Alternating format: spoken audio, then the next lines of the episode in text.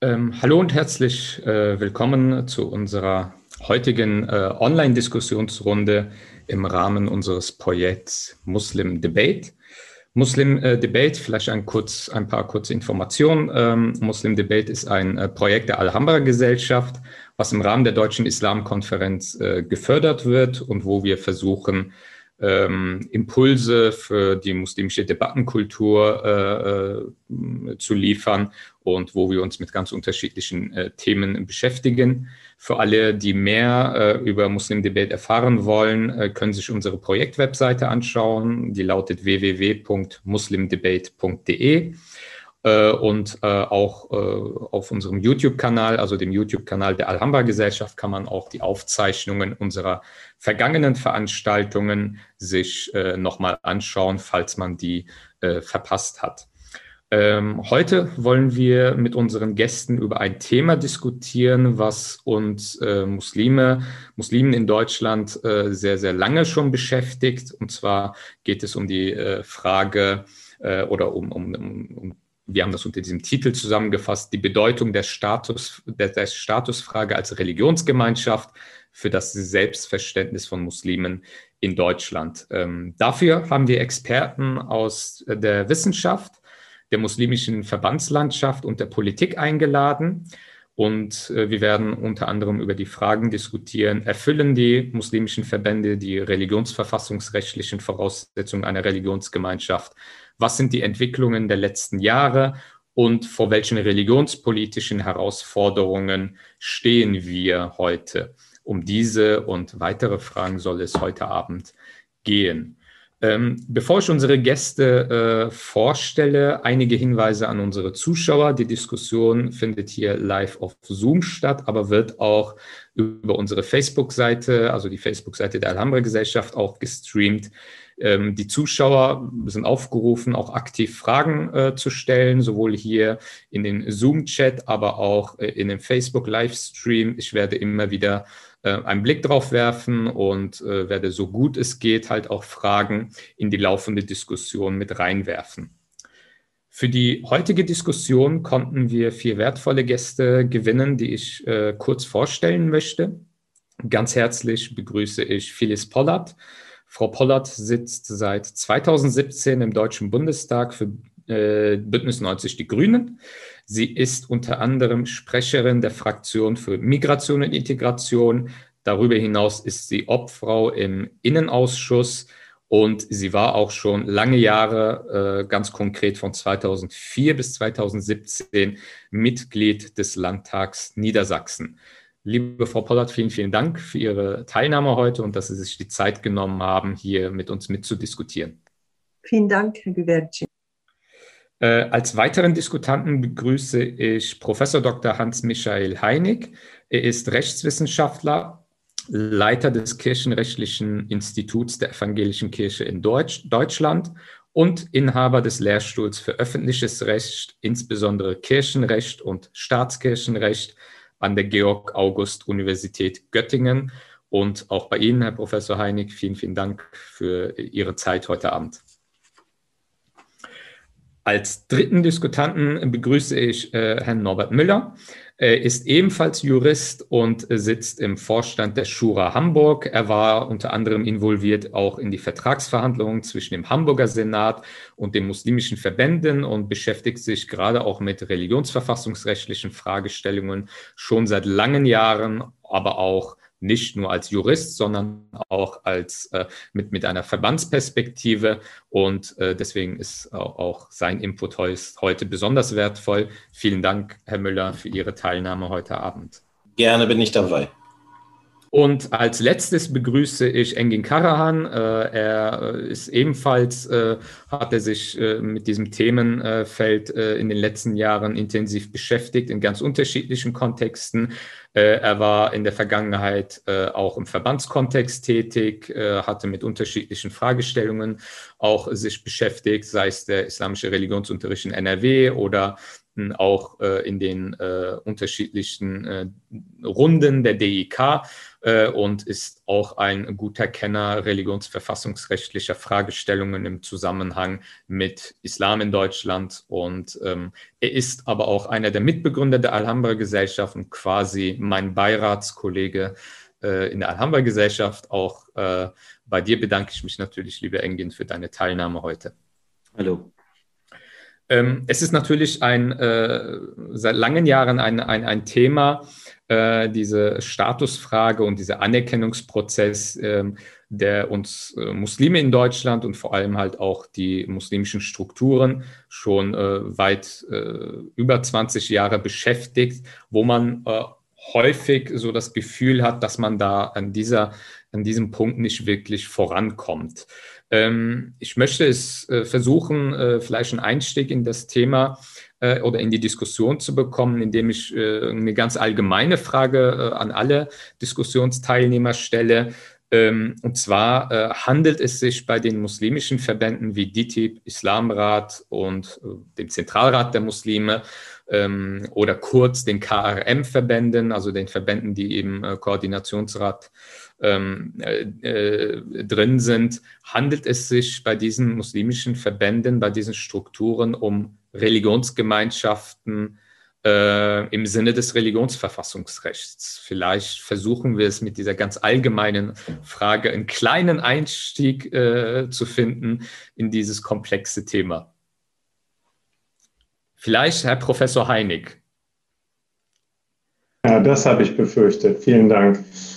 Ähm, ehrlich gesagt weiß ich es nicht so genau, ähm, weil mir immer noch tatsächliches Wissen, also um das sauber zu subsumieren, kenne ich, habe ich den Eindruck, obwohl ich die Dinge gut beobachte, dass ich die Details der Verbandsstrukturen immer noch nicht durchschaue. Und damit haben wir auch schon ein Problem benannt, dass vielleicht doch noch eine höhere Transparenz erforderlich ist. Trotzdem sehe ich, dass alle Seiten äh, frustriert sind von dem Status quo. Wir haben als wir mit äh, in Deutschland ähm, islamischen Religionsunterricht und islamische Theologie mit Beiratsmodellen etabliert hatten, doch die Hoffnung, dass das transformative Wirkung hat, dass das eine, ähm, einen Effekt hat auch auf die Verbandsstrukturen, der dazu führt, dass wir am Ende über jeden Zweifel erhaben oder jeden vernünftigen Zweifel erhaben, ähm, verfassungstreue ähm, Religionsgemeinschaften mitgliedsbasiert im Sinne des Grundgesetzes haben. Und dann gibt es sagen, für jeden der Verbände gibt es, sagen wir nochmal, Sonderthemen,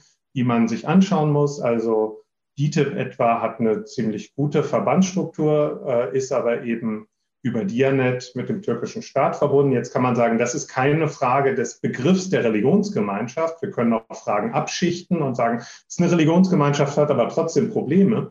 Äh, das würde ich auch sagen, ist erstmal eine gute Strategie. Ähm, bei anderen äh, Organisationen ist die Frage, äh, wie ist es mit dem, sind, sind es nicht Organisationen mit einem Hybridcharakter, in der das Verhältnis von politischem Engagement, äh, Volker Beck spricht dann immer von Offspins politischer Bewegungen aus dem islamischen Bereich. Also ähm, wie steht das zu dem religiösen Engagement? Da muss man dann doch nochmal genauer hinschauen.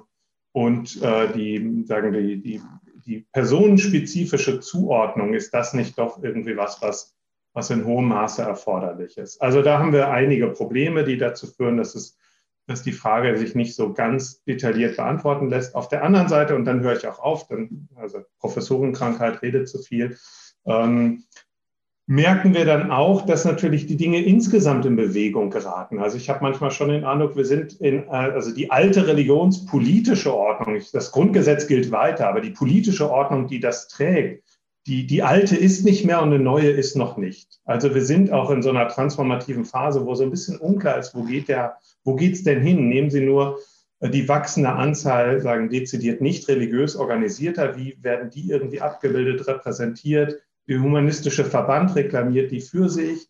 Die ziehen auch, etwa wenn wir den humanistischen Weltanschauungsunterricht anschauen, ohne mitgliedschaftliche Verfasstheit bestimmte Personenkreise hier in Berlin, wo ich gerade bin, an.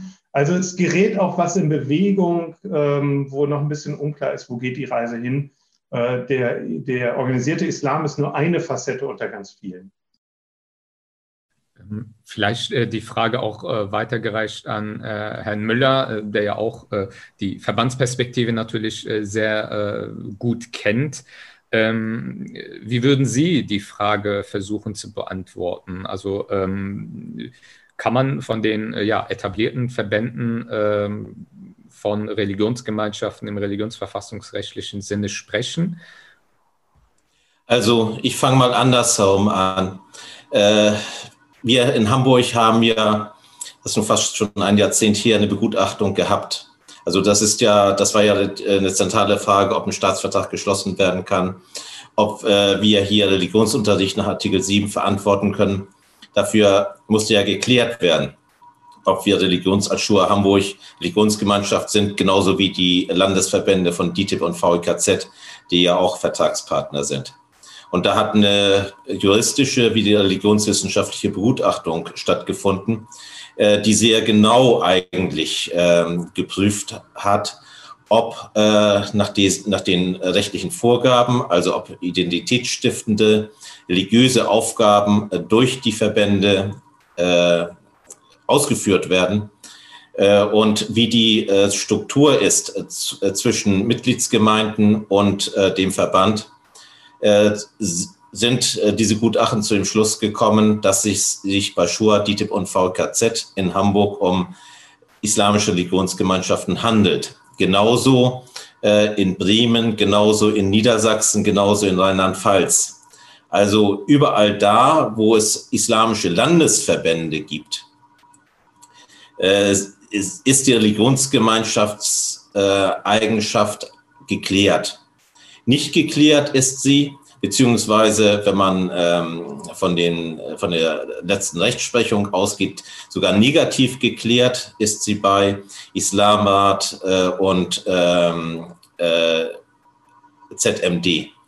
Äh, wobei, wenn man äh, sich die Strukturen beider Verbände anguckt, ähm, mit gewisser, ja, man, es ist nicht unberechtigt, was man dort äh, vorgebracht hat weil äh, äh, zum Beispiel der ZMD äh, gewisse Mitgliedsorganisationen hat, die für sich äh, eher einen Religionsgemeinschaftscharakter haben, genauso wie die IGMG innerhalb des Islamrates.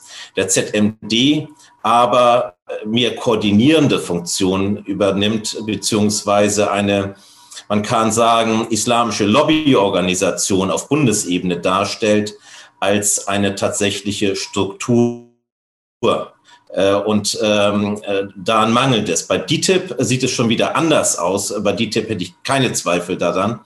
Äh, das Problem ist dann wieder, äh, dass äh, mit denen aus politischen Gründen keiner will. Wobei diese ähm, politische Frage, wenn man das Scheitern dann des Staatsvertrages in Niedersachsen ansieht, das war ja kein, äh, da lag das Problem ja auch nicht im, im rechtlichen, sondern es lag am Ende am politischen. Und das Politische überlagert äh, das teilweise und äh, das ergibt äh, dann, äh, da wird dann teilweise Politik mit ähm, rechtlichen Mitteln gemacht. Und das erschwert die ganze Diskussion doch nochmal wieder etwas. Ähm, Frau Pollert, Sie sind ja auch als äh, grüne Politiker sehr äh, stark beschäftigt. Sie beschäftigen sich ja sehr intensiv mit diesen Themen. Äh, und ähm, wie sehen Sie das aus der politischen Perspektive? Überwiegen die politischen Gründe ähm, äh, bei der Verweigerung äh, dieser Anerkennung oder ähm, äh, sehen Sie da auch eine gewisse Rückentwicklung, die vielleicht in den letzten Jahren stattgefunden hat? Ähm, wie beurteilen Sie das? Ja, das geht so ein bisschen in die Richtung, die Herr Müller ja schon angeschnitten hat. Also wir orientieren uns ja ganz klar am Religionsverfassungsrecht, ähm, am Grundgesetz Artikel 7. Und äh, da hat Herr Müller ja schon skizziert, das Bundesverwaltungsgericht hat 2005 auch noch mal sehr präzise dargestellt, welche Voraussetzungen es geben muss für die Einstufung ähm, als Religionsgemeinschaft. Das ist erstens das organisatorische Band. Also man braucht eine innere Verfassung, ähm, die in ihrer Gesamtheit durch ein organisatorisches Band zusammengehalten wird. Ähm, und das eben bis zu den Gläubigen in der einzelnen Gemeinde reicht. Dann muss es eben einen prägenden Entwurf geben. Das ist die zweite äh, Voraussetzung der örtlichen Glaubensgemeinschaft.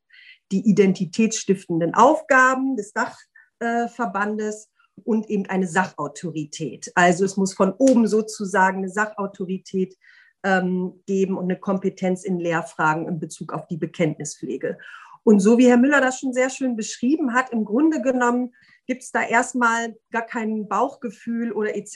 Wenn man das, wenn man die Verbände, die man ja im Grunde genommen ganz gut kennt, oder Sie sprachen von etablierten Verbänden, kann man ja ungefähr sagen, ob jetzt mal äh, in, äh, im groben Zügen äh, diese vier Voraussetzungen erfüllt sind. Da würde ich Herrn Müller recht geben. Die zwei Kläger, ähm, die jetzt ja auch vom OVG äh, Münster nach wie vor ähm, äh, auf eine Entscheidung warten. Das OVG Münster muss ja noch mal prüfen, nachdem das Bundesverwaltungsgericht eben genau ähm, dem OVG äh, Münster gesagt hat, also in diesen Fragen haben sie nicht genau geschaut, ob diese Voraussetzungen nicht doch erfüllt sind.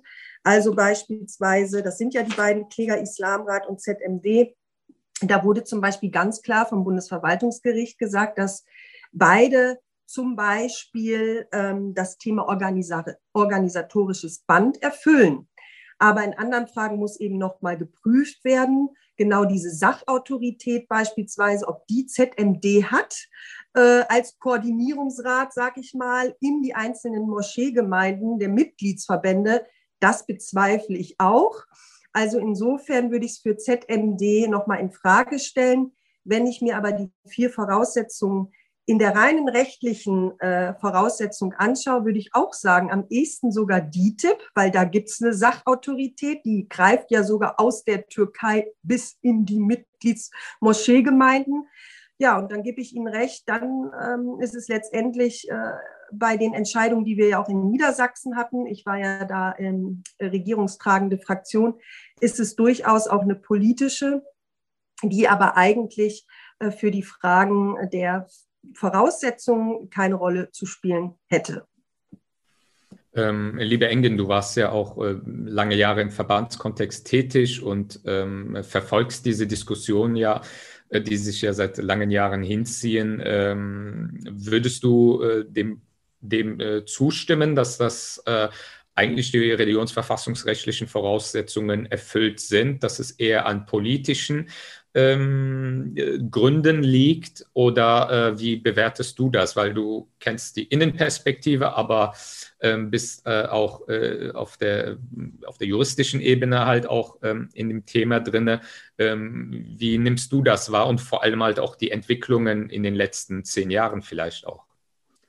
Also grundsätzlich bin ich der Meinung, dass die Politik ähm, in, dem, in diesem Kontext nicht unbedingt sehr hilfreich gewesen ist. Also was ähm, das Setzen von klaren Vorgaben angeht, von klaren Maßstäben angeht. Äh, man war tatsächlich immer wieder als Verband äh, oder als Verbände äh, mit ganz unterschiedlichen Forderungen und äh, Anforderungen konfrontiert, die sich auch gerne mal widersprochen haben. Also zum Beispiel die Forderung von der Politik, einen einheitlichen Ansprechpartner bieten zu müssen, was es ja so religionsverfassungsrechtlich überhaupt gar nicht gibt ähm, dass auch die, auch die ganzen anderen etablierten äh, Religionsgemeinschaften so an sich nicht bieten können. Also dass die katholische Kirche vertritt halt nicht das Christentum, sondern halt nur die katholische Kirche.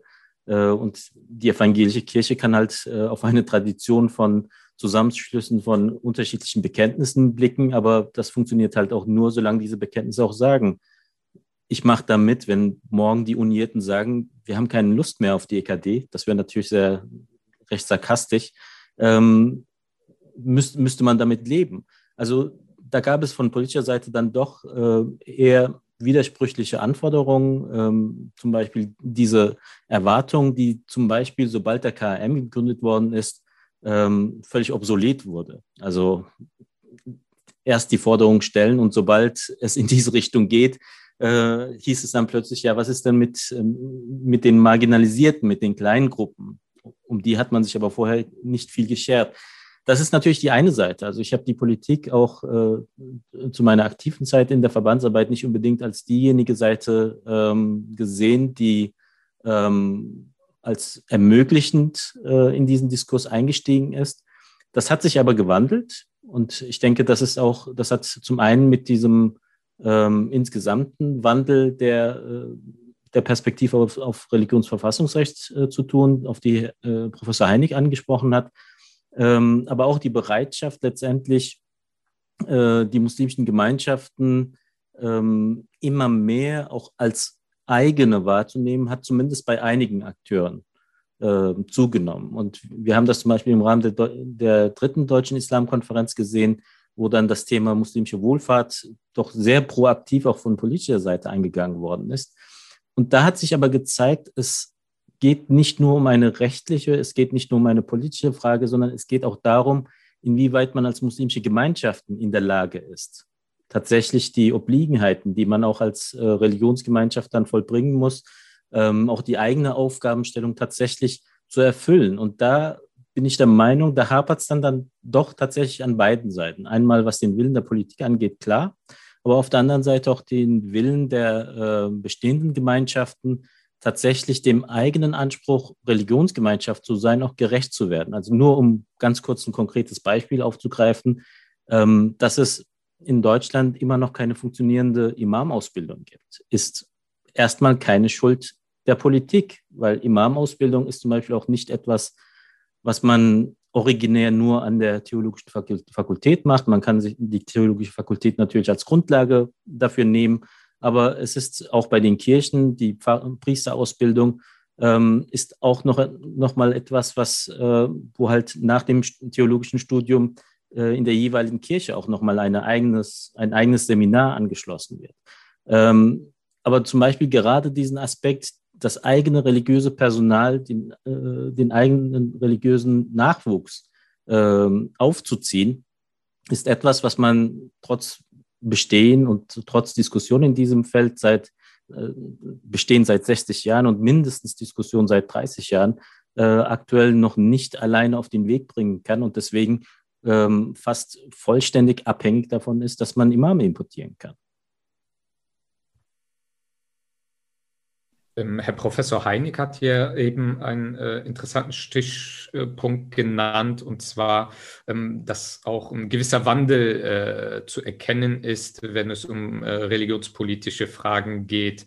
Ähm, das, was die Gerichte bei der Definition, was eine Religionsgemeinschaft ist, äh, zugrunde legen, ähm, liegt ja ähm, sehr nah an dem Vorbild der kirchlichen Selbstorganisation, was natürlich äh, historisch gesehen natürlich nachvollziehbar ist. Aber ähm, ist das nicht auch ein, ein, ein Punkt, also Stichwort anschützische Formel, ähm, äh, ist es da auch nicht ein Punkt, äh, wo auch äh, Religionsverfassungsrecht, aber auch die Religionspolitik sich überlegen muss, ob das so in der Form auf äh, die muslimischen ähm, äh, religiöse Organisation überhaupt äh, eins zu eins anwendbar ist oder gibt es da auch äh, in, in, der Juristerei quasi auch, auch Diskurse, da, äh, da die, dieses Modell weiterzuentwickeln?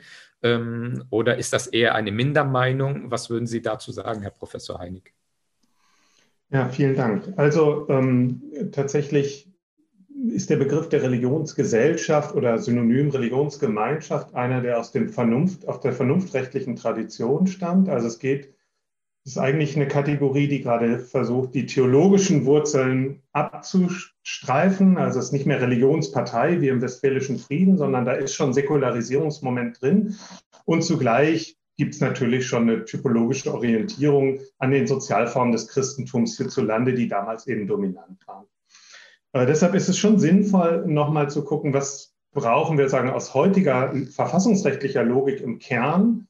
Und da meine ich, äh, äh, geht es äh, im Rahmen von Kooperationsbeziehungen mit dem Staat vor allen Dingen um zwei Dinge, nämlich erstens die Sicherung negativer Religionsfreiheit. Äh, die Mitgliedschaft äh, in einer Religionsgemeinschaft führt dazu, dass sich Zugehörige von Nichtzugehörigen irgendwie unterscheiden kann und dann der Staat daran etwa eine Steuerpflicht oder eine Teilnahmepflicht am Religionsunterricht anknüpfen kann. Also es geht um Freiheitssicherung und es geht darum, dass der Staat weiß, wer spricht eigentlich für wen und damit in der Kooperationsbeziehung zugleich seine eigene Neutralität, um nicht zu sagen seine Säkularität, sichern kann. Also der Staat ist selber religiös nicht kompetent, die Wahrheitsfrage ist auf der politischen Ebene suspendiert und das führt dazu, dass sie eben aus der religiösen Selbstorganisation der Gläubigen heraus beantwortet werden muss. Und das, meine ich, im Kern leistet der Begriff Religionsgesellschaft und mehr nicht. Also ein Landeskirchenamt und ein Vatikan und, äh, und ein Papst und ein Landesbischof, das braucht es alles nicht. Und auch die äh, Rechtsprechung des Bundesverwaltungsgerichts betrachte ich persönlich jedenfalls in Teilen durchaus kritisch. Wir haben keine zentrale Entscheidung des Bundesverfassungsgerichts zu diesen Fragen bisher. Und gerade in religionsrechtlichen Dingen äh, finden wir häufig eine andere Akzentsetzung in Karlsruhe als in Leipzig, wo das Bundesverwaltungsgericht ist. Das sehen wir an unterschiedlichen Stellen. Deshalb Klar, im Moment muss sich die Praxis an der Rechtsprechung des Bundesverwaltungsgerichts orientieren und dann kann man da diese Quisquilien dann rausnehmen und wie viel Autorität muss jetzt oben sein und wie ist es jetzt mit, mit irgendeinem Expertenrat und wie viel Autorität hat der oder ist da doch zu viel Katholizismus dann äh, eingetragen, impliziter in solche säkularen Kategorien. Diese Debatten müssen wir auch führen, aber ähm, im Kern, glaube ich, ist es wichtig, immer wieder auf die die zentrale Logik zurückzuführen, die Debatte. Negative Religionsfreiheit muss geschützt werden, der Staat muss in seiner Neutralität äh, geschützt werden. Das ist sagen das, worum es funktional geht. Äh, und der Rest sind, glaube ich, dann auch Fragen des politischen Pragma. Und in der Tat, da würde ich auch sagen, äh, wie Herr Karan, dass es wichtig wäre, wenn beide Seiten ein bisschen mehr, ja, äh, bisschen mehr eleganten Hüftschwung an den Tag legen. Also ich versuche auch da konstruktiv Vorschläge zu machen. Etwa ist ein Vorschlag von mir, ähm, dass wir ein, äh, auf staatsvertraglicher Basis doch nochmal gucken, ein Anerkennungsverfahren zu etablieren. Das kennt Österreich, Deutschland, die deutsche Tradition kennt das nicht. Aber damit dieses Spielchen äh, dauernd werden die Erwartungen ausgewechselt oder die, das implizite Normativitäten äh, dann doch transportiert und dann verändert werden, wie wir das beim KNK etwa gesehen haben. Ja? Also dass, dass diese Spielchen äh, beim Koordinierungsrat der Muslime, dass diese Spielchen aufhören, dafür würde es wahrscheinlich helfen zu sagen, wir, wir konkretisieren diese verfassungsrechtlichen Vorgaben mal in einer staatsvertraglichen Weise. Und dann gibt es so eine Art Clearing-Verfahren mit einem feststellenden, äh, länderübergreifenden wirksamen Verwaltungsakt, Wer in diesem Verfahren als Religionsgemeinschaft anerkannt ist, gilt, ist dann tatsächlich im Verwaltungsverfahren und bei äh, sonstigen Prozessen Religionsgemeinschaft. Das heißt nicht, dass nicht andere das auch sein könnten. Das ist nicht abschließend, es ist kein Zulassungsverfahren, aber immerhin so ein Klärungsverfahren. Das könnte ein Schritt sein, denn irgendwie müssen wir, das meine ich schon, in eine neue Dynamik hineinkommen, damit sagen, dieses, dieses verkrümmte, in sich verkrümmte Betwixt und Between dieses unbefriedigende äh, Verkruxeln, dieses ambitionslose Verwalten, das wir im Moment alles beobachten, und ich rede nicht über Corona, sondern über Religionspolitik, äh, dass wir aus der rauskommen. Hm, ich dachte jetzt, in, der, in, der, in Ihrer Beschreibung musste ich auch an Corona denken. Ähm, anscheinend ist man manchmal bei einigen Themen unflexibel.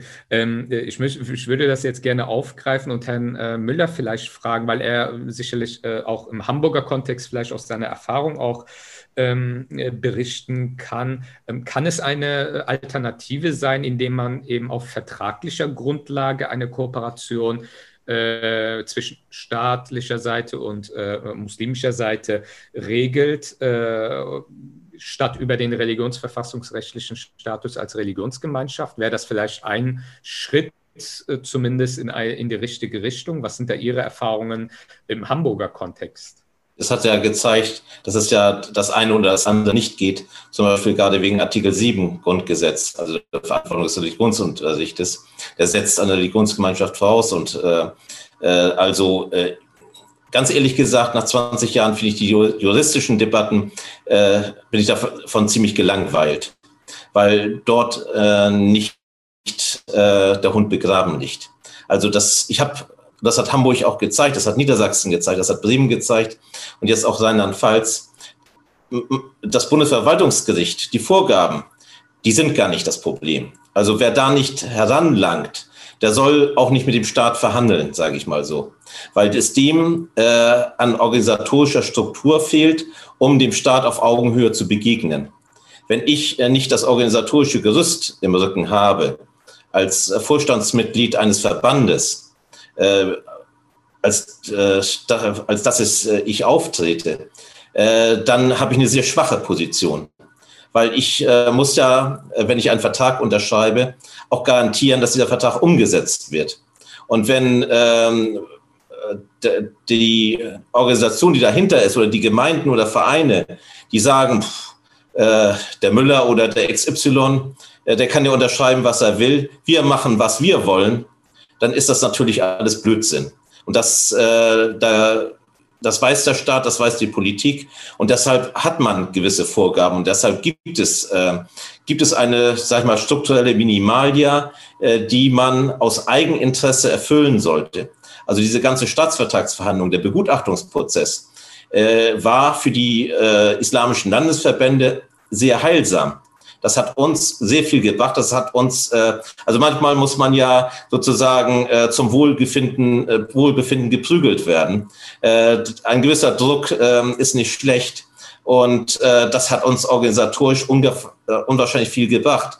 Das hat ja auch äh, überhaupt zum Beispiel bei DITIB die Entstehung von Landesverbänden hervorgebracht. Vorher gab es das nicht.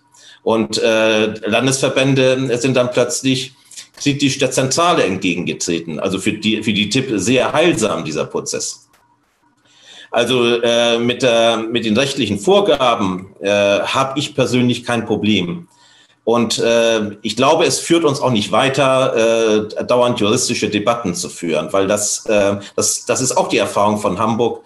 Äh, die Gutachten äh, waren notwendig, aber es war, die Probleme lagen nicht im Rechtlichen. Dass der Vertrag dann unterschrieben wurde, lag an einer ganz bestimmten politischen Konstellation, die ein paar Jahre später, siehe Niedersachsen, nicht mehr gegeben war. Niedersachsen, äh, der Vertrag war, die Verbände waren begutachtet, der Vertrag lag unterschriftsreif in der Schublade, wurde dann aber nicht unterschrieben, weil die politischen Verhältnisse sich so entwickelt hatten, dass die damalige Landesregierung kalte Füße bekam, äh, dafür ähm, äh, ja, politischen Gegendruck zu bekommen, äh, den man nicht äh, bereit war, durchzukämpfen.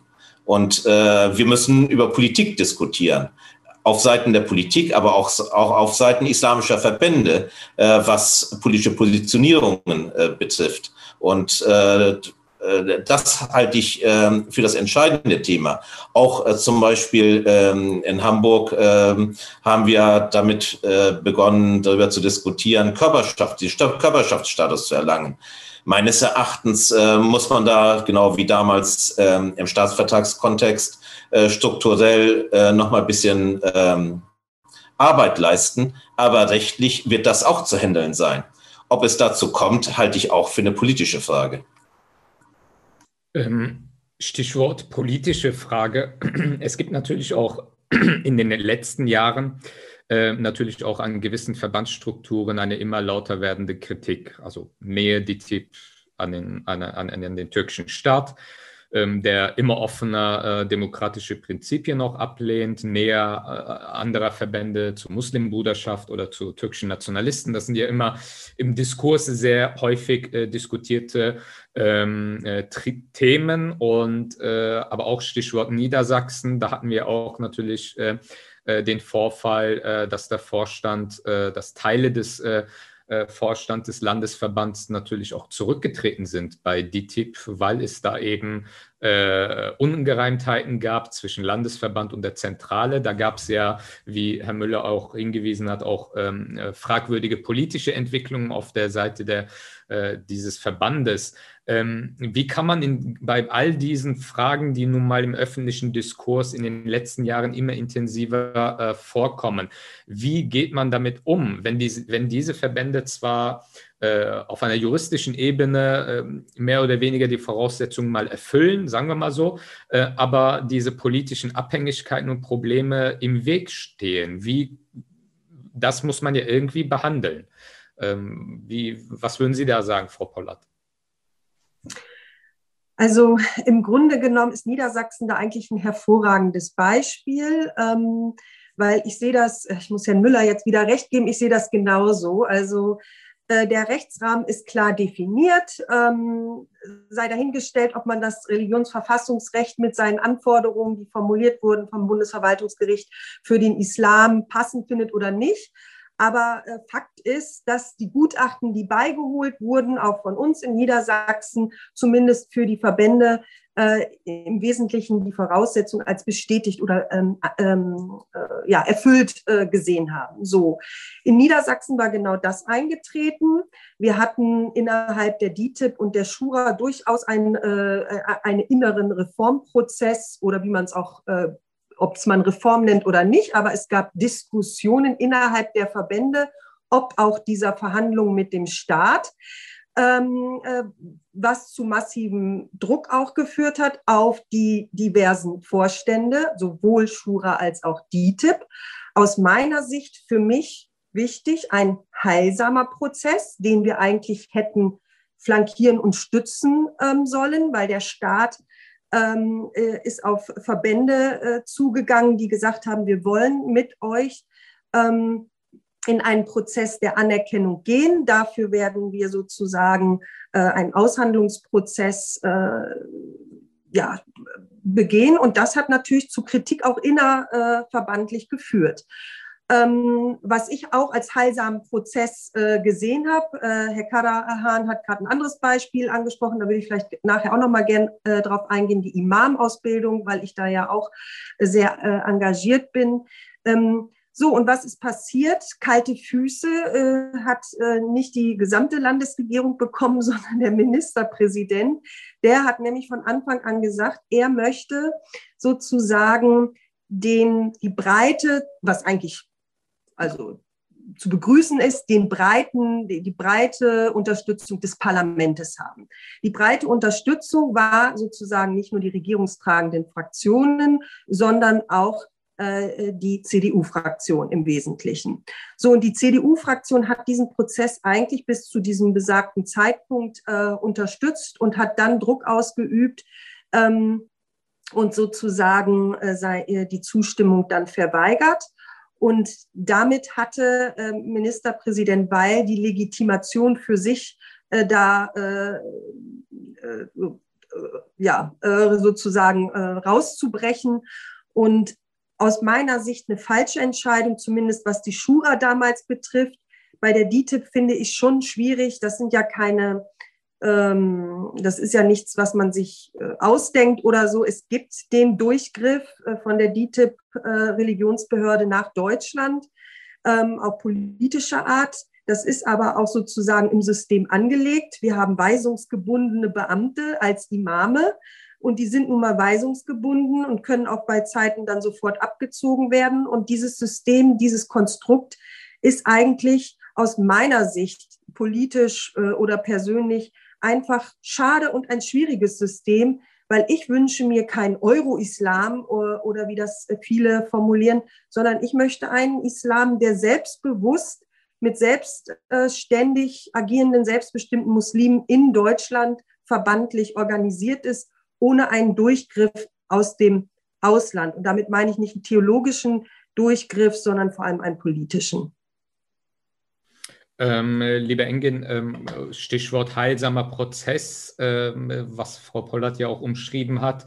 Ähm, in diesem Prozess sind ja auch wirklich die Landesverbände auch in, äh, entstanden, sei es bei DITIB und auch bei anderen äh, muslimischen Verbänden. Das war ja strukturell gesehen eine sehr äh, große, ähm, ähm, ja, ein großer Fortschritt. Ähm, aber äh, auch viele positive Gutachten, äh, die in den unterschiedlichen Bundesländern ja auch, äh, auch die Religionsverfassungsrechnung, die soziologischen Gutachten und so weiter, die sind ja auch schon ein paar Jahre her. Was hat sich denn seitdem getan? Äh, gab es, äh, wie, wie sind da deine Beobachtungen? Geht dieser heilsame Prozess weiter oder Stichwort Niedersachsen, dass ein ähm, ja, äh, Vorstand quasi dort ausgehebelt wurde. Sieht, äh, sieht das, äh, ist das auch ein heilsamer Prozess oder ist das eher eine Rückentwicklung? Wie sind da deine Beobachtungen? Also grundsätzlich, also erst einmal würde ich sagen, dass die Entwicklungen innerhalb der unterschiedlichen Gemeinschaften doch durch einen, einen gewissen Anachronismus auch geprägt sind. Also es gibt keine Gleichzeitigkeit, was die Entwicklungsschritte an, äh, angeht, zum Beispiel diese ähm, Reform mit Landes, äh, äh Landesverbänden bei der DITIB, ähm, ist etwas gewesen, wo die DITIB als letztes nachgezogen ist. Also das äh, hat man bei den meisten anderen Verbänden schon teilweise in den 90er Jahren diesen Schritt einer Zwischenebene äh, schon in den 90er Jahren äh, gehabt. Da ist tatsächlich DITIB wohl als mitunter letzte äh, Gemeinschaft ähm, diesem, ähm, dieser Notwendigkeit gefolgt. Ähm, wenn man sich aber grundsätzlich die Struktur anschaut, dann muss man schon sagen, dass ähm, so, sowohl was die Funktionsbeschreibung der Moscheen ähm, als auch die Funktionsweisen der Gemeinschaften insgesamt wir doch einen gewissen Stillstand haben, der teilweise bis in die 90er Jahre zurückgeht. Ähm, also seitdem ähm, sich nicht viel verändert hat. Ähm, nur das, was zu der Zeit erreicht worden ist, war ja nicht etwas gewesen, was theologisch notwendig gewesen ist, sondern einfach auf Faktizitäten gegründet hat, auf Notwendigkeiten. Also ähm, der Bedarf wurde abgedeckt. Ähm, es hat dann tatsächlich auch ähm, ein, äh, genug Abnehmer da, äh, dafür gegeben, dass diese Gemeinschaften halt auch entsprechend ähm, die Relevanz bekommen haben, die sie heute haben. Die Frage ist aber, haben sich die Bedarfe seit den 90er Jahren nicht weiterentwickelt? Und da würde ich tatsächlich sagen, dass sich da äh, auch in der muslimischen Community doch sehr viel entwickelt hat. Und wir sehen zum Beispiel einige Auswirkungen dann auch heute, ähm, wenn wir sehen, dass ähm, muslimische Vergemeinschaftung halt nicht nur im Verbandskontext stattfindet, sondern auch darüber hinausgehend ähm, Institutionen und ähm, Einrichtungen entstanden sind, ob das jetzt muslimische Jugendwerke sind, ob das jetzt muslimische Wohlfahrtseinrichtungen sind, ähm, die ähm, an sich systemwidrig, wenn man sich äh, den Aufbau von Caritas und Diakonie äh, ansieht, ähm, halt gerade keinen Bezug, direkten Bezug zu den Gemeinschaften haben, aber auch keinen Anspruch haben, in Konkurrenz zu, zu diesen zu treten, ähm, aber Bereiche abdecken und immer mehr äh, auch, ähm, auch immer selbstbewusster Bereiche abdecken, die äh, von den Gemeinschaften in den letzten Jahren, in den letzten Jahrzehnten teilweise dann doch eher stiefmütterlich behandelt worden sind. Also die aktuelle Entwicklung läuft tatsächlich, tatsächlich darauf hinaus, dass die muslimischen Ver äh, Verbände im Standing nicht stärker geworden sind, sondern durch diese Diversifizierung, was äh, Repräsentanz und auch äh, Repräsentationsfähigkeit ähm, und auch inhaltliche Kompetenz angeht, ähm, dann doch eher ausgeblutet sind, weil man muss auch feststellen, viele dieser Akteure, die jetzt neu entstanden sind, die sind nicht aus dem Nichts entstanden, sondern viele kommen halt auch aus dem gemeinschaftlichen Kontext, kommen aus Moscheegemeinden, kommen aus den Landesstrukturen ähm, und wie gesagt, sind auch aus diesem Grund nicht in einer Opposition zu diesen Verbänden. Aber es gibt halt auch keinen, keinen echten, äh, keine echte Zusammenarbeit, kein Zusammenwirken, kein gemeinsam, gemeinsames Wirken. Und das ist die Frage, die ich mir stelle, ob es letztendlich ähm, auch nicht äh, und dieser Zustand wiederum nicht dafür sorgt, dass die Verbände auch in den aktuellen Diskussionen und Debatten und wenn es, wie es Professor Heinig formuliert, zu einer vertraglichen, äh, äh, zu Vertragsaushandlungen äh, kommt, ähm, letztendlich immer mehr in eine, in eine Position der Schwäche hineingeraten. Und ob, ähm, und meine Hoffnung wäre tatsächlich, dass die Gemeinschaften da auch immer mehr bereit wären, diese veränderte, veränderte Situation, auch die veränderte Zusammensetzung der muslimischen Community auch anzuerkennen und auch die Bereitschaft zeigen, auch diese Diversität noch einmal ähm, auch offensiv abzuschöpfen. Also ähm, auf diese Akteure auch zuzugehen und gerade weil sie halt in bestimmten Bereichen, ob das jetzt soziale Arbeit ist, Wohlfahrtsarbeit ist, Jugendarbeit ist, weil sie sich dort auch immer mehr äh, Expertise und äh, Fachwissen auch angeeignet haben, auch Fachpraxis angeeignet haben, ähm, ob sie in ihre Diskurse, die sie führen müssen, ähm, auch nicht diese Akteure mit einbeziehen und dann auch der Politik und der Verwaltung auch aus einer viel ein, aus, aus einer gefestigteren Position der Stärke auch entgegentreten. Aber das funktioniert halt nur, wenn nicht nur das Gespräch zur Politik und zur Verwaltung gesucht wird, sondern letztendlich auch das innermuslimische Gespräch ähm, von den etablierten Verbänden auch ähm, proaktiv gesucht wird, ohne dass die Politik jetzt jedes Mal äh, an sie die Erwartung stellt, macht doch wieder eine Einheitsgemeinschaft. Also darum geht es mir nicht. Also nicht alle werden da sicherlich einbezogen werden, aber es braucht einfach eine Bereitschaft auch von, muslimisch, von muslimischer Verbandsseite, diese veränderte Situation auch anzuerkennen, um dann, wie gesagt, auch aus einer äh, Position der Stärke in diese Diskurse hineintreten zu können. Ähm, ich würde das auch weitergeben an äh, Herrn Müller. Wie, wie, wie, wie, ist da Ihre Beobachtung? Wie sehen Sie die Entwicklung äh, der muslimischen Community in Deutschland insgesamt? Und ähm, ähm was würden Sie äh, Engin Karahan entgegnen? Also, äh, dass man diese Potenziale, die es in der ja, diversen und vielfältigen muslimischen Community und auch der, den Strukturen, auch den neuen Strukturen, die so in den letzten zehn Jahren entstanden ist, kann, können die großen Player sozusagen ähm, aus diesem Potenzial schöpfen? Oder was sind die Gründe, dass sie vielleicht nicht ähm, diese wahrnehmen? Äh, Engin hat teilweise Recht und teilweise hat er Unrecht. Also äh, Unrecht hat er darin, eigentlich weiß er es besser, äh, dass sich seit den 90er Jahren nichts verändert hätte. Also wenn sich in den 90er Jahren nichts verändert hätte, äh, dann äh, würde es äh, Landesverbände nicht geben und dann würde es den Staatsvertrag in Hamburg nicht, Bremen und Bremen nicht geben und äh, äh in ähm, Niedersachsen äh, ist man ja auch ziemlich weit gekommen. Das wäre nicht möglich gewesen mit den Verhältnissen in den 90er Jahren. Also aus den Verhältnissen der 90er Jahre heraus ähm, hat sich ja dann ähm, etwas gebildet, nämlich eine Generation von Muslimen, die nicht mehr das Gastarbeiterbewusstsein hatten, sondern sich äh, als Teil der deutschen Gesellschaft begannen zu begreifen und deshalb muslimische Fragen auch im Kontext dieser Gesellschaft lösen wollten. Und das äh, brachte einen erweiterten Blick. Also ich, an die 90er Jahre kann ich mich auch noch äh, erinnern. Äh, dann, da gab es Verbände wie ähm, IGMG und DTIP, die sich untereinander die Moscheen abgejagt haben. Äh, und ähm, äh, zur äh, arabischen Moschee nebenan, äh, da wusste man nicht mal äh, kaum, wie die heißt, weil die einen sprachen Arabisch, die anderen Türkisch und die äh, äh, dritten äh, Bosnisch. Und ähm, es gab kaum Verbindung. Das war die Situation der 90er Jahre. Und äh, da haben wir doch einen erheblichen qualitativen äh, Sprung, also die ähm, Gründung der, zum Beispiel der Schura-Landesverbände in äh, Hamburg, in Niedersachsen, in Schleswig-Holstein, Bremen, Rheinland-Pfalz, ist ja ein Produkt dieser Diskussion, dass man zwei Dinge getan hat. Erstens, man hat den, äh, den Blick gerichtet auf die deutsche Gesellschaft. Also nicht mehr, also die äh, eine IGMG der 90er Jahre oder eine DTIP waren Transmissionsriemen zwischen äh, den äh, Gemeinden in Deutschland und äh, den, äh, der Herkunft, dem Herkunftsland und den Organisationen bzw. dem Staat dort. Ein reiner Transmissionsriemen. Und ähm, als man den Blick auf die deutsche Gesellschaft gerichtet hat, sich äh, hier verortet hat und die Probleme hier lösen wollte, äh, hat man auch äh, gesehen, äh, dass, äh, dass es eine Gemeinsamkeit als, muss, als islamische Gemeinden hier vor Ort geben muss.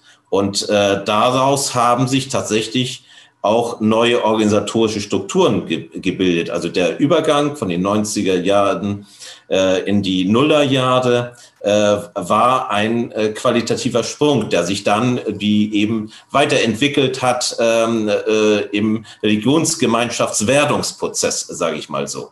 Also da, da liegt ein äh, großer Unterschied und das hat ja auch zu Spannungen geführt innerhalb äh, der Verbände, innerhalb von IGMG, äh, innerhalb von DTIP, sogar äh, teilweise ganz erheblichen Spannungen. Und aus diesem Prozess sind auch Einzelne äh, äh dann raus, die ähm, sich, äh, die äh, keine, zum Beispiel keine Landesverbandsstrukturen vorfanden, sondern sich dann ganz in ganz anderen Bereichen, so eng, eng wie du es beschreibst, äh, dann äh, andere Aufgabenfelder gesucht haben und auch andere ähm, äh, Zusammenarbeitskontexte.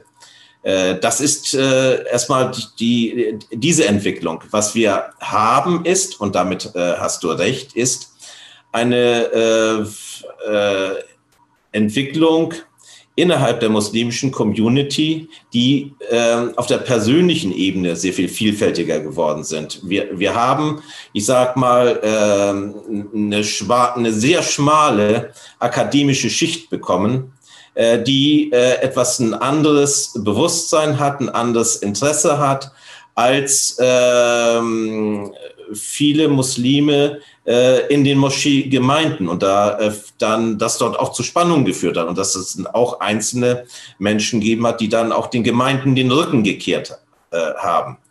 Und es hat, ähm, es hat immer wieder zu Spannungen geführt, innerhalb der Verbände, zwischen den äh, Bundeszentralen und Landesverbänden, äh, innerhalb der, der, der Gemeinden und Communities darüber, äh, über das Zusammenprallen zwischen politischen Identitäten, die hier in Deutschland äh, gebildet sind, zu politischen Identitäten aus den äh, Herkunftsländern.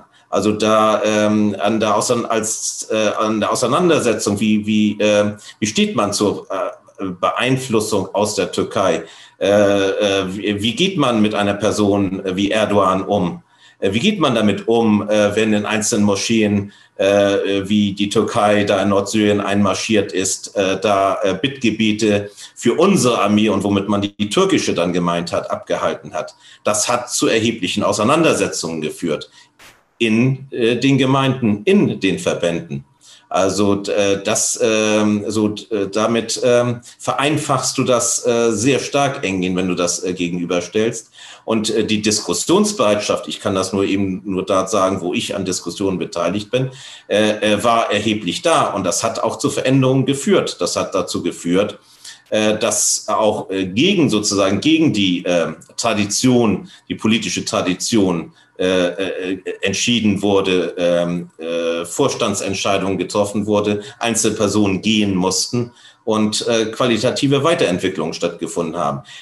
Ganz wichtig war dabei immer äh, äh, der, äh, der Prozess mit der deutschen Gesellschaft, mit der deutschen Politik. Also dort, wo die Politik äh, die, die, die Verbände versucht hat, hat auszugrenzen, ins Abseits zu stellen, da hat sich nichts bewegt. Aber da, äh, wo äh, auch ein äh, konstruktiver Prozess da ist, wo auch die, ähm, äh, die Mitglieder, die Gemeinden in Diskussionsprozesse mit der deutschen Gesellschaft eingebunden sind, da ist sehr viel auch an Reflexion gelaufen.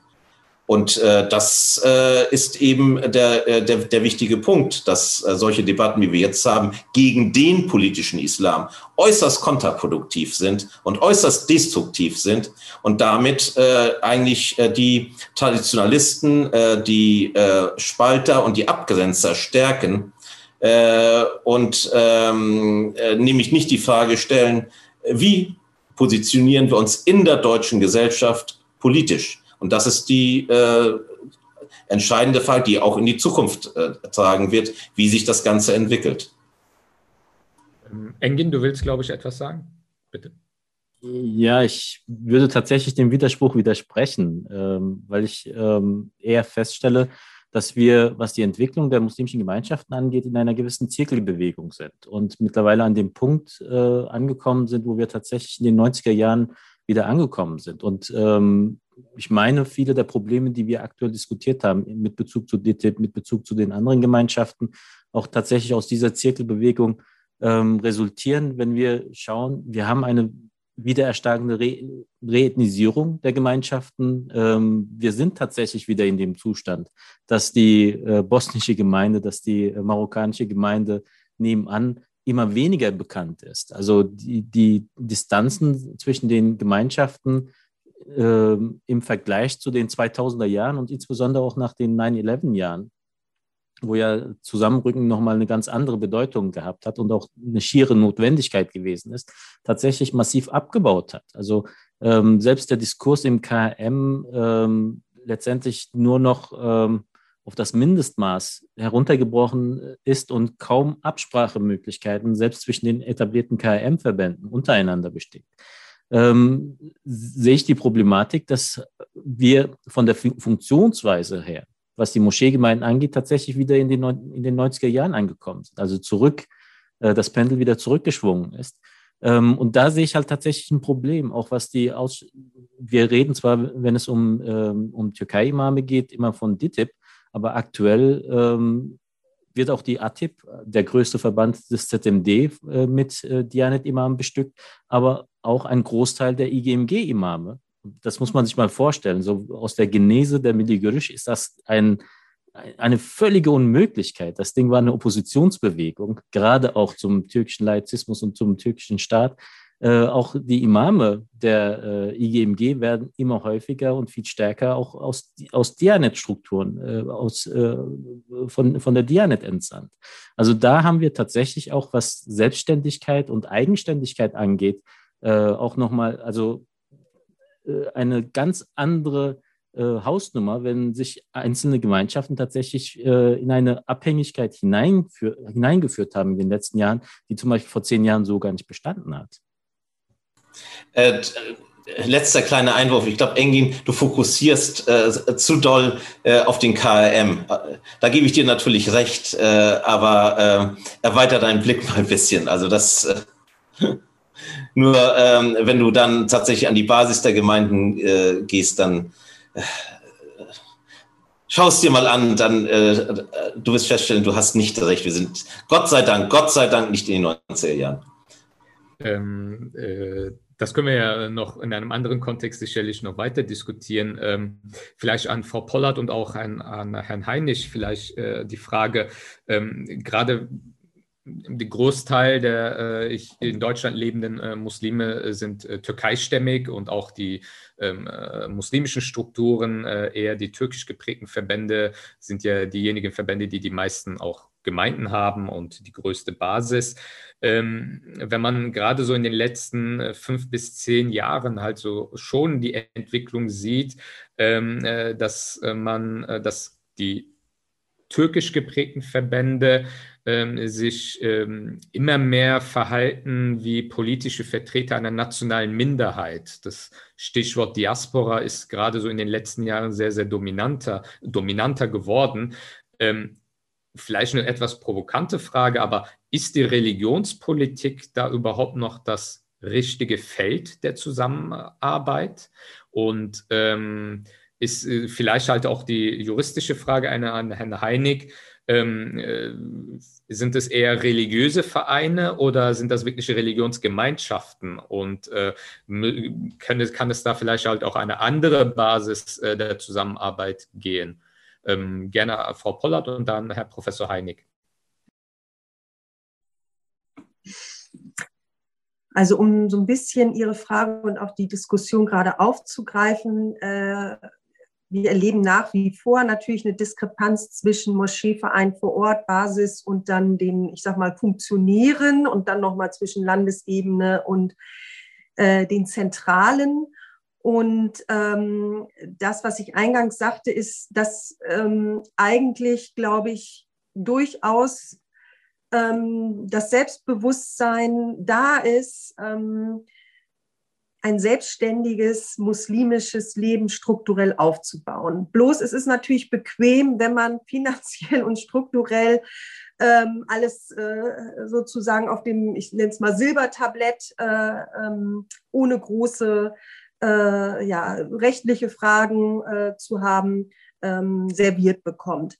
Und das ist eben das Dilemma, in dem wir stecken. Wir haben natürlich mit, das sage ich jetzt als Politikerin, mit dem Regime Erdogan ähm, natürlich auch eine Instrumentalisierung der Religion und der Religionsbehörde, in dem, wie ich auf jeden Fall äh, sehe und auch sagen würde, eine politische Einflussnahme versucht wird oder zumindest diese ähm, äh, Bewegung, die selbstständig werden wollen, das Beispiel Landesverband DITIB ist ja auch genannt worden, die sich unabhängig machen wollen, dass das wirklich mit einem ähm, mit massivem Druck dann eben auch beendet wird. Das kann man äh, in verschiedenen Bereichen sehen. Und diese äh, politische Einflussnahme ist ein, einfach äh, schädlich für das muslimische Leben in Deutschland, weil der einfache Gläubige hat im Grunde genommen, glaube ich, gar kein Interesse daran. Das können die äh, VerbandsvertreterInnen mh, hm, besser beurteilen. Aber wenn ich meine DITIB-Gemeinden aus meiner Heimatstadt und darüber hinaus kenne, die wollen ihre religiösen Dienste wahrnehmen, die wollen in der Gemeinschaft zusammenkommen ähm, und sich den religiösen Fragen widmen oder eben auch seelsorgerisch äh, betreut werden. Ähm, und dafür würden wir gerne die Unterstützung und Rahmenbedingungen schaffen, äh, eben in, äh, auch sozusagen äh, wohlfahrtspflegerisch Jugendarbeit zu unterstützen. Das passiert ja auch, indem Moscheevereine unterstützt werden. Aber ähm, das Dilemma bleibt einfach die strukturelle und finanzielle Abhängigkeit. Und äh, vielleicht können wir gleich nochmal zur Imam-Ausbildung nochmal im Detail sprechen, weil da stellt sich ja wirklich die Frage, kann mit staatlicher Anschubfinanzierung sowas etabliert werden, jenseits von der Anerkennung von Religionsgemeinschaften. Und ich finde, dieser Spross, der da so gerade entsteht, an, ähm, in meiner Heimatstadt äh, Osnabrück, finde ich durchaus interessant, auch was, es, was da sozusagen drumherum gerade passiert ähm, äh, weil das wächst und gedeiht. Und ähm, ich glaube, das ist so eine Perspektive, die man durchaus in den Blick nehmen sollte für eine ja, eigenständige muslimische, theologische, ähm, unabhängige ähm, Etablierung hier in Deutschland. Mhm. Äh, Herr Professor Heinig, wie sehen Sie das, wenn ähm, ähm, religiöse Vereine oder Religionsgemeinschaften sich immer mehr auch äh, in den Bereich der Diaspora-Politik begeben und, und äh, sich mehr als nationale Minderheit verstehen, als Religionsgemeinschaft, wenn diese Tendenz natürlich aufgrund des Einflusses aus der Türkei so weiter ähm, gehen sollte. Ähm, die Frage an Sie, ist dadurch Religionspolitik noch das richtige Feld? Ja, das ist eben das Problem eines distinkten Religionsbegriffs an der Stelle und wie das Recht den äh, platziert, ohne selber nicht viel implizite Theologie zu betreiben. Das ist sagen die Baustelle. Wir knüpfen da dann äh, in der Rechtsdogmatik an, an das Selbstverständnis des Grundrechtsträgers, das dann plausibilisiert werden muss. Und die Frage ist dann immer, wie gut gelingt eigentlich noch diese Plausibilisierung? Ich meine, wir sehen das zum Beispiel bei anderen religiösen äh, Bewegungen, dass die zum Beispiel in der Türkei sich als Kulturbewegung und in Deutschland als Religionsbewegung begreifen. Das hat, sagen, da, da, merkt man, dass eben auch die Rechtsordnung selber formative Wirkung hat, also auf das Selbstverständnis zurückwirkt. Also nur zu sagen, naja, das ist eine Frage des Selbstverständnisses, ist dann auch sagen, zu unterkomplex, jedenfalls aus einer wissenschaftlichen Sicht, weil das Recht dieses Selbstverständnis wieder prägt. Also es bleibt kompliziert. Wir müssten, glaube ich, äh, jedenfalls immer in den Blick haben, dass wir zwischen verfassungsrechtlich erforderlichem und, sagen wir, gesellschaftspolitisch wünschenswerten hinreichend unterscheiden. Also da wird mir immer in den deutschen Debatten zu viel verschliffen.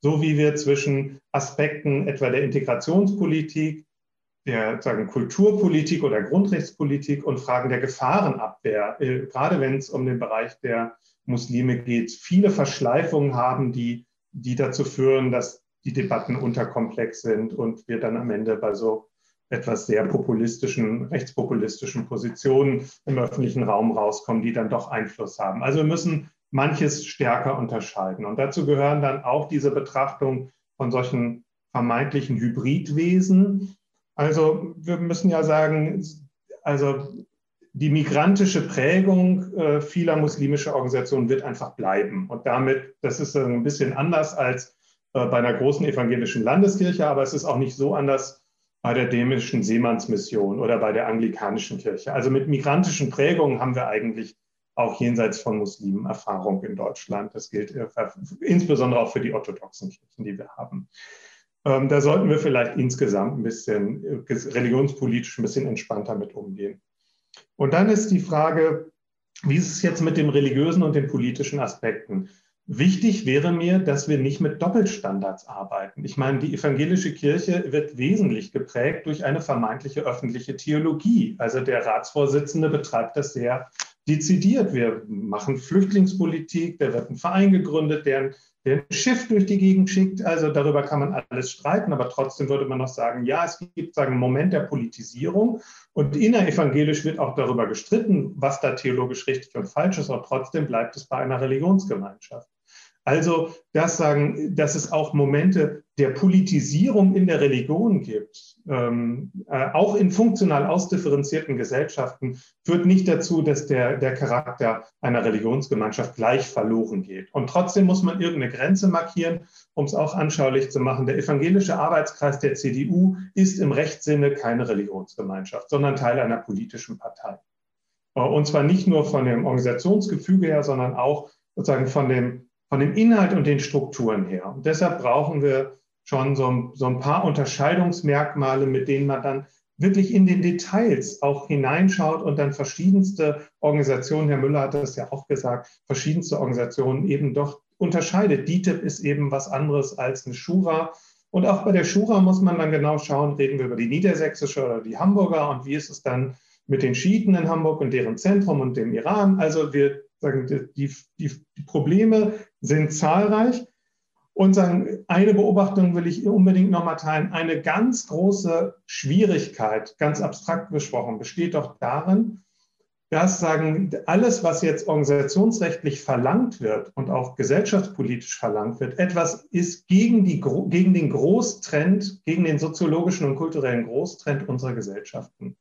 Also die sagen, organisierte Form religiöser Vergemeinschaftung ist ja jenseits der Muslime in der Krise. Ich meine, wir haben erodierende Volkskirchen.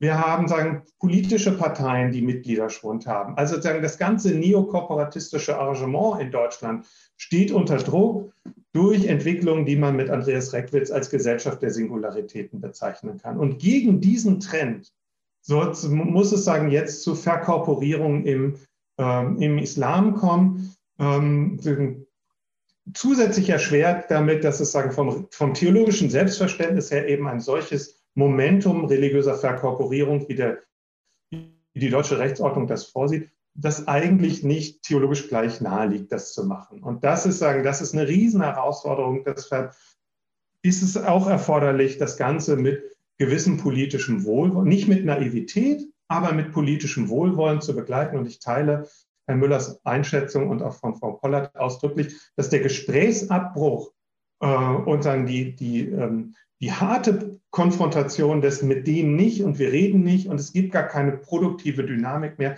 dass das das Allerschlechteste wäre. Ähm, also insoweit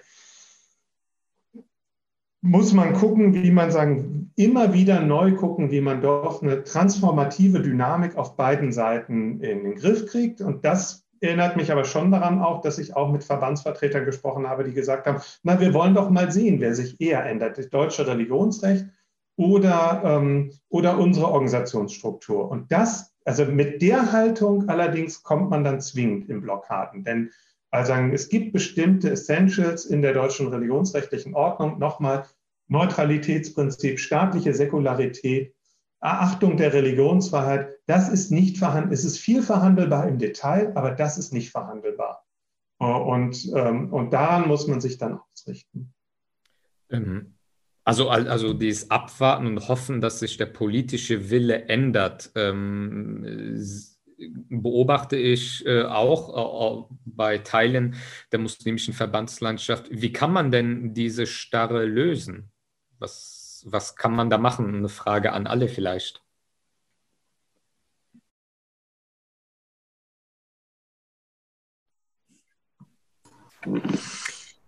Also ähm, was ein produktiver und progressiver Prozess ist, ich hatte es jetzt schon mehrfach erwähnt, finde ich, ist sozusagen den Anstoß zu geben, äh, was man konkret äh, dann auch, also es geht ja darum, dass die Politik mal eine Ansage macht und nicht immer am verlängerten Arm verhungern lässt und dass man klar und transparent mit den Verbänden spricht und nicht dann einfach ähm, auf Druck von was auch immer ähm, dann einfach abbricht, äh, ein Prozess, der wirklich sehr lang gediehen ist, wie beispielsweise in Niedersachsen.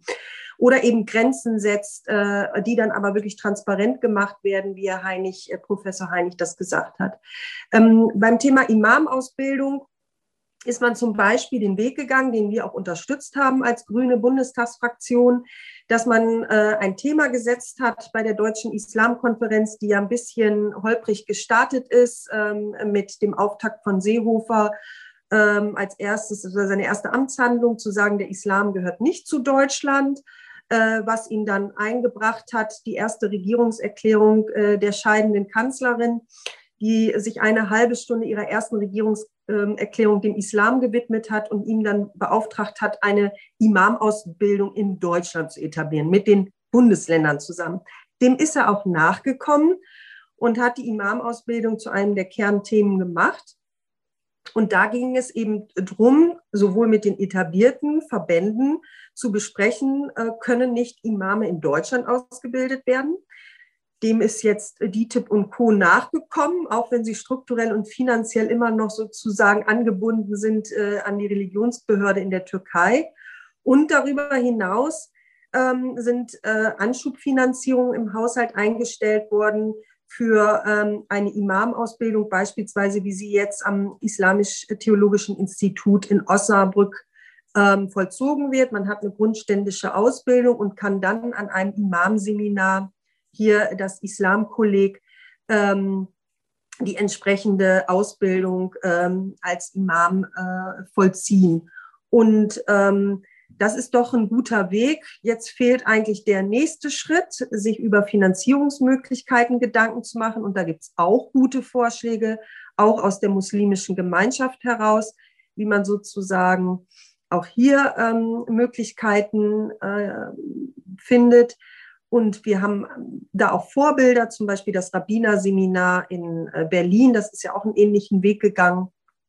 Und ich denke, das sind so Wege, wo man wirklich dann mal ganz konkret sagen kann, äh, äh was kann denn staatlicherseits auch passieren, wenn das so in so einer politischen Sackgasse ist. Oder letztes Thema, Herr Güvercin, weil das auch Herr Kadahan angesprochen hat, interreligiöse Dialoge äh, zu unterstützen und oder die junge Islamkonferenz. Ich finde eine ganz wichtige Plattform, wo junge Muslime zusammenkommen und sich auch über ihre Identität austauschen, auch über antimuslimischen Rassismus und ihre Erfahrungen, also so Empowerment-Netzwerke, wo einfach muslimische Jugend vielleicht gar nicht ähm, äh, um religiöse Dienste wahrzunehmen, aber um einfach eine muslimische gemeinsame Identität zu finden und sich auch gemeinsam auszutauschen.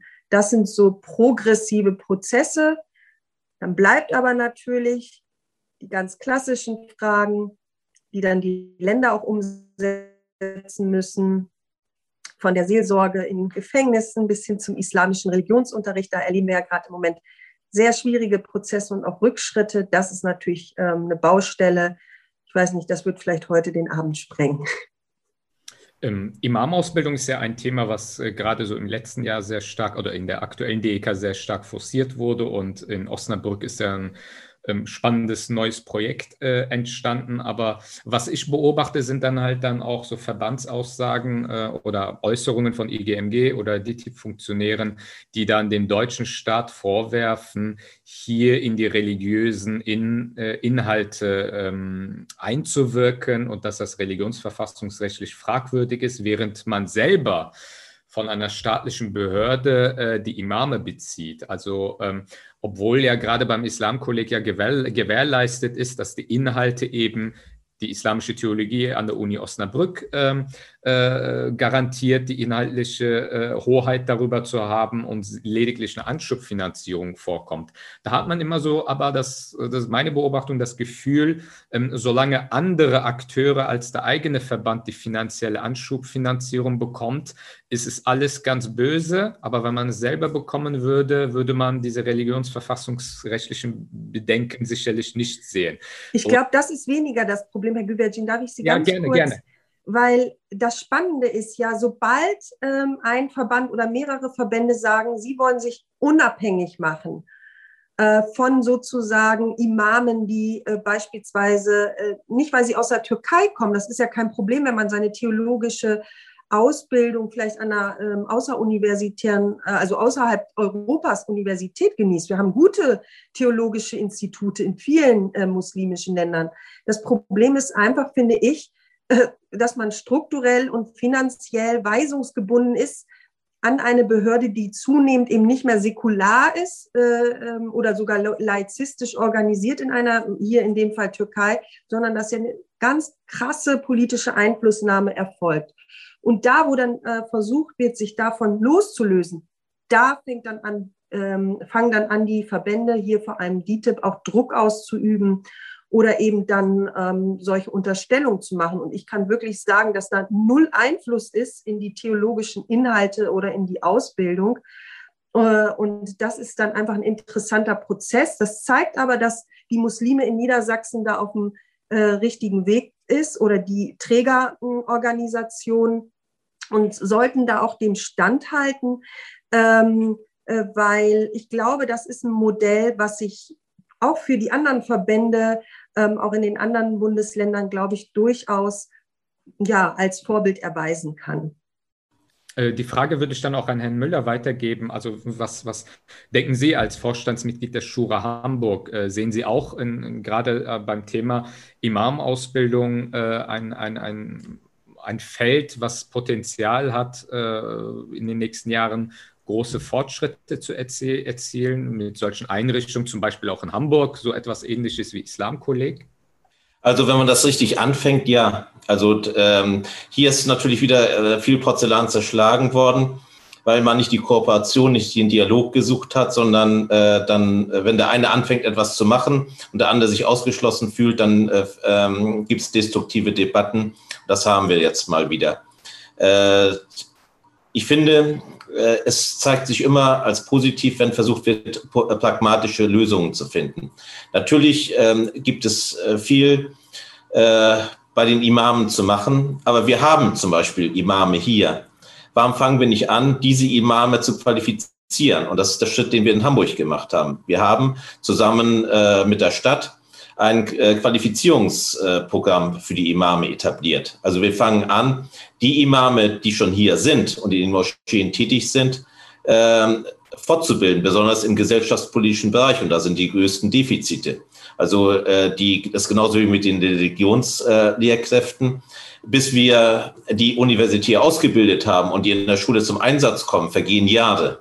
Genauso mit der Ausbildung der Imame, äh, bevor wir die in den Moscheen einsetzen können und wir nicht mal geklärt haben, wie wir sie in den Moscheen einsetzen können, wie wir sie bezahlen wollen. Äh, da werden viel sozusagen ideologische Debatten geführt äh, und wenig praktisch erreicht. Warum fängt man nicht an, äh, dort pragmatische Lösungen zu finden und zwar dann eben in der Kooperation? Äh, das Problem, was wir hier heute haben, und wo wir tatsächlich einen Rückschritt haben, ist ähm, äh, auf, dem, auf der Ebene äh, der Kooperation äh, zwischen Staat, zwischen Politik auf der einen Seite und äh, Gemeinden und Verbänden auf der anderen Seite. Äh, da sind wir um zehn Jahre zurückgefallen, in der Tat. Und äh, wenn einseitige Lösungen ge äh, gefunden werden, dann äh, wird, äh, werden wir da auch nicht weiterkommen. Und wir sollen uns natürlich nicht, ich finde, wir müssen, sind heute Abend schon wieder dabei, äh, uns dauernd auf die Türkei zu fokussieren. Es geht dauernd äh, um Erdogan, es geht dauernd um DITIB. Natürlich ist DITIB der größte Verband, daran kommt man nicht äh, dran vorbei.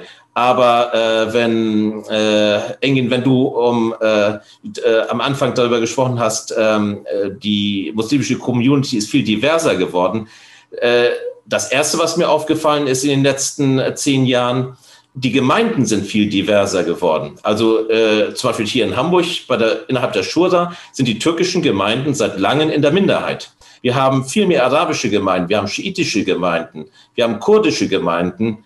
Also das, äh, die muss, auf dieser Ebene ist die Community viel diverser geworden und in Wirklichkeit die äh, äh traditionellen äh, Organisationen, Verbände, diese, die haben einen Bedeutungsverlust erlitten, weil, die, weil es auf der Gemeindeebene diverser aussieht.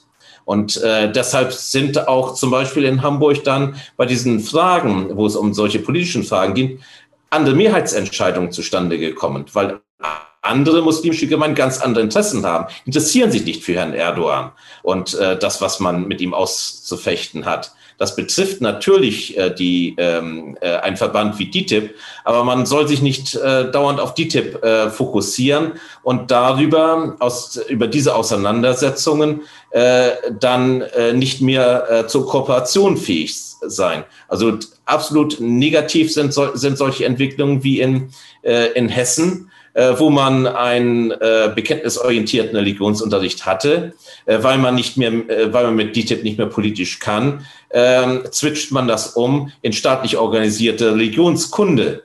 Also eine äh, äh, katastrophale Entwicklung. Und äh, wenn wir äh, zu einer Imam-Ausbildung kommen wollen, dann finde ich es konstruktiver, sozusagen auf der unteren Ebene anzufangen und äh, zusammen äh, die Imame zu qualifizieren, die wir haben und darüber dann auch ähm, Institutionen zur Imamausbildung ähm, zu etablieren. An den verfassungsrechtlichen Vorgaben äh, kommen wir nicht vorbei, weil wir haben hier in Deutschland und wenn ich äh, jetzt äh, sehe, was in Frankreich los ist, sage ich, das ist gut so. Wir haben ein wirklich gutes System und das soll man nicht aufs Spiel setzen. Wir haben, wir untergraben es teilweise schon, indem wir ähm, zum Beispiel beim Religionsunterricht äh, Modelle einführen, die den, die eigentlich äh, den verfassungsmäßigen Vorgaben nicht entsprechen. Äh, Stiftung in Baden-Württemberg, äh, äh, Beiratsmodelle das ist nicht das, was die Verfassung vorsieht. Und ähm, äh, darüber einfach hinwegzugehen, schlank weg, äh, weil man sagt, ähm, naja, dann, dann organisieren wir das eben anders. Das finde ich problematisch, weil äh, irgendwann, wenn man das, wenn man ganz viel anders organisiert, äh, dann äh, ist das System, hat man dem System, äh, die, dem Rechtssystem, ähm, gräbt man äh, die Grundlagen ab. Und äh, das finde ich, ähm, weil ich das äh, deutsche ähm, säkulare System sehr wertschätze, ähm, finde ich das problematisch. Und äh, ich gehe da lieber vorsichtiger um und sage, äh, lieber erstmal ähm, eine verfassungskonforme Lösung finden als äh, also lieber erstmal keine äh, finden als eine, ähm, eine nicht verfassungskonforme. In, du wolltest was sagen? Ja, also ich glaube, man kann gerade Hamburg nicht unbedingt als Ver Vergleichsland äh, ins Rennen schicken. Das wäre genauso ähm, wie Liechtenstein als äh, Vorbild für Finanzsysteme für die ganze EU äh, ins Feld zu führen. Es sind nun mal ganz andere Konstellationen in Hamburg. Aber wenn du dir ähm, bundesweit die Situation anschaust und gerade auf der finanziellen Ebene ist zum Beispiel die, die Moscheenlandschaft nicht diverser geworden. Da ist das Geld immer noch ich sag mal, bei den Türken, äh, bei den türkischstämmigen Verbänden und ähm, führt halt letztendlich auch dazu, dass es dort ein gewisses Schwergewicht, ein türkische, eine, ein, eine türkische, ein türkisches Ungleichgewicht gibt, äh, was die Positionierung angeht und was die Wirkmächtigkeit der einzelnen Verbände angeht. Und ich finde gerade diese, ähm, diese Unausgewogenheit bringt auch eine gewisse Verantwortung mit sich, die meiner Meinung nach auch die türkischstämmigen Gemeinschaften oder türkeistämmigen Gemeinschaften so nicht ausfüllen. Gerade wenn wir zum Beispiel das Thema Imamausbildung nehmen. In Osnabrück beim Islamkolleg sind die beiden großen Verbände IGMG und äh, DITIB nicht dabei, auch mit dem Verweis, dass sie jetzt ja seit einigen Jahren eine eigene Imamausbildung aufgebaut haben. Nur wenn man sich zum Beispiel, und da fängt es halt wiederum an, wenn man sich zum Beispiel mal anschauen will, ähm, wie sieht dann diese Imamausbildung aus? Zur, mein, zur Imamausbildung in Mainz, da gab es letztens eine Ausschreibung, dass ähm, neue ähm, dass neue Schüler aufgenommen werden sollen. Und wenn Sie da auf die Webseite gehen, finden Sie null Informationen dazu, wer lehrt dort, was wird dort gelehrt. Also ähm, was, wie sieht, also auch für, für jemanden, der interessiert daran ist, äh, auch Interesse daran hat, dort äh, tatsächlich so eine Imamausbildung zu machen, solange man offensichtlich nicht aus dem Verband kommt und dann und damit dann quasi verbandsinterne äh, Zugänge hat, äh, ist man äh, auch ohne, dass man nicht türkeistämmiger ist, ähm, komplett ausgeschlossen aus diesem Kontext. Äh, und dann geht es halt auch weiter, dass sie dort zum Beispiel eine Imamausbildung haben, die ähm, vom Inhalt her, auch von der, von der sprachlichen Seite her, genauso gut auch in Konya verortet sein könnte. Und da stelle ich mir die Frage, ähm, welchen Wert hat es dann eigentlich, so etwas auch noch einmal äh, quasi parallel auch in Mainz aufzubauen? Nur, äh, und das ist meine, äh, meine Bewertung dessen, nur um halt quasi der Politik gegenüber zu sagen, halt, wir haben hier ja was. Also ihr müsst da nicht aktiv werden. Also da fehlt es mir ein Stück weit auch an der Aufrichtigkeit und auch an der Ernsthaft, auch an der notwendigen Ernsthaftigkeit, äh, mit denen diese Themen eigentlich äh, aufgegriffen werden müssen. Ähm, die Frage ist dann halt auch, inwieweit ähm, die muslimischen Gemeinschaften in vielen Punkten dann auch überhaupt in der Lage sind, die eigenen Ansprüche zu formulieren. Also wir haben ja diese Diskussion da, da, dahingehend, ähm, inwieweit passt das Religionsverfassungsrecht und wie, inwieweit müsste es sich da bewegen. Aber gleichzeitig muss halt auch beantwortet werden, wie steht ihr denn auch theologisch überhaupt zu diesen ganzen Geschichten? Also ähm, man muss halt feststellen, das Normative des, des rechtlichen Rahmen, äh, des rechtlichen Rahmens äh, ist halt nicht, die, nicht das einzige äh, oder das Formative des rechtlichen Rahmens ist nicht die, einzig, das Einzige, mit dem wir es zu tun haben. Wir haben auch eine, formativ, eine formative Wirkung der Organisation. Es sind Strukturen, die aus, wie gesagt, aus Notwendigkeiten geboren sind, aber nicht unbedingt eine theologische Begründung haben, aber die immer mehr zur Theologie werden. Und da müssen sich halt auch Muslime fragen, ob sie sich diesem Weg tatsächlich so anschließen wollen und letztendlich ähm, auch zum Beispiel, ähm, was ein O-Ton eines äh, Vertreters, eines DITIB-Vertreters, der dann zum Beispiel auch meinte, ja, am Ende haben wir halt auch Bekenntnisunterschiede, wo ich dann die er zwar nicht benennen konnte, aber quasi das Organisatorische, die Organisationspsychologie zwang ihn quasi zu dieser Aussage, wo aber sehr viele ähm, Aufgaben, was die Bestimmung des eigenen Standortes, wo stehe ich denn überhaupt theologisch? Wo stehe ich zum Beispiel auch bei der Mitgliedsfrage? Ist das überhaupt eine Frage, die ich genauso wie katholische und evangelische Kirche lösen muss?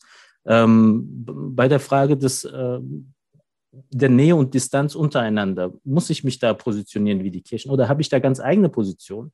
Da sind wir als muslimische äh, Gemeinschaften ähm, uns selbst, aber auch der Öffentlichkeit noch sehr viele Antworten schuldig, die notwendig wären, um letztendlich auch äh, die, die, muslimische Verbandslandschaft aus der aktuellen Situation des Blackbox-Dasein, also man sieht das Äußere, aber niemand weiß, was da drin funktioniert, wie es drin funktioniert und was da abläuft, um aus dieser Blackbox-Situation rauszukommen. Ähm, Frau Pollert, wollten Sie was sagen oder habe ich? Nein? Okay. Ähm, ich habe nur in den Chat geguckt, weil da eine Frage. Ah, okay. Wird die Session später veröffentlicht? Ja, äh, das erscheint natürlich auch auf YouTube, die Aufzeichnung, für diejenigen, die es nicht live mitverfolgt haben. Ähm, mit Blick auf die Uhr, wir haben schon äh, halb äh, neun schon, also die Zeit ging sehr, sehr schnell vorbei. Ähm, ich bedanke mich äh, ganz herzlich an Frau Pollert, an Herrn Professor Heinig, an Herrn Müller und an Herrn äh, Karahan äh, für die, ja, äh, wir haben zumindest äh, viele Fragen äh, angerissen, keine Lösungen gefunden. Das war jetzt auch nicht ähm, absehbar, aber es war auf jeden Fall eine sehr spannende Diskussion. Ich bedanke mich ganz herzlich bei allen Mitdiskutantinnen und natürlich auch bei den Zuschauern. Und äh, ja, äh, ich äh, äh, verabschiede mich hiermit und äh, bis zur nächsten Veranstaltung. Vielen Dank, schönen Abend. Schönen Abend. Tschüss. Schönen Abend. Ja. Tschüss. Tschüss.